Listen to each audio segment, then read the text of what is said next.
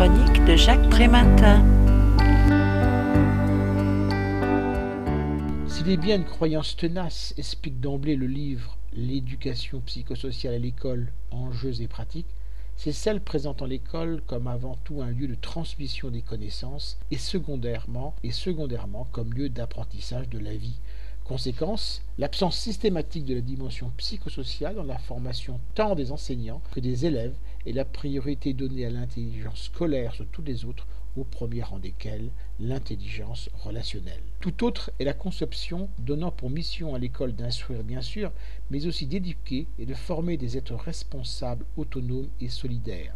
Il s'agit alors de déployer une approche humanisante qui s'attache à promouvoir l'estime de soi et le respect des autres, l'écoute et le dialogue, l'esprit critique et autocritique, l'empathie, l'affirmation pondérée de soi, ne cherchant ni à dominer, ni à se soumettre, mais à vivre ensemble, et l'humour qui permet de prendre du recul et de dédramatiser.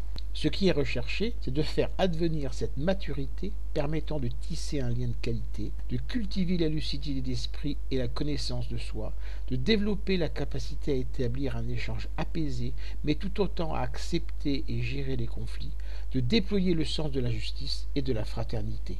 Alors que les outils d'éducation psychosociale existent, ils restent trop à la marge.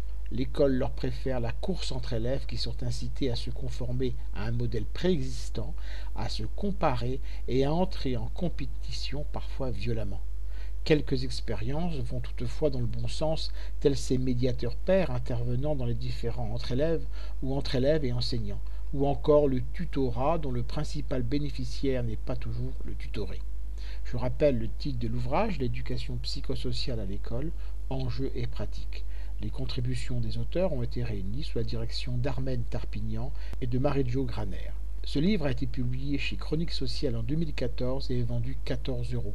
Vous pouvez retrouver le texte de cette critique dans le numéro 1212 de Lien Social. Il est consultable sur le site du journal www.lien-social.com. Je vous dis à très bientôt.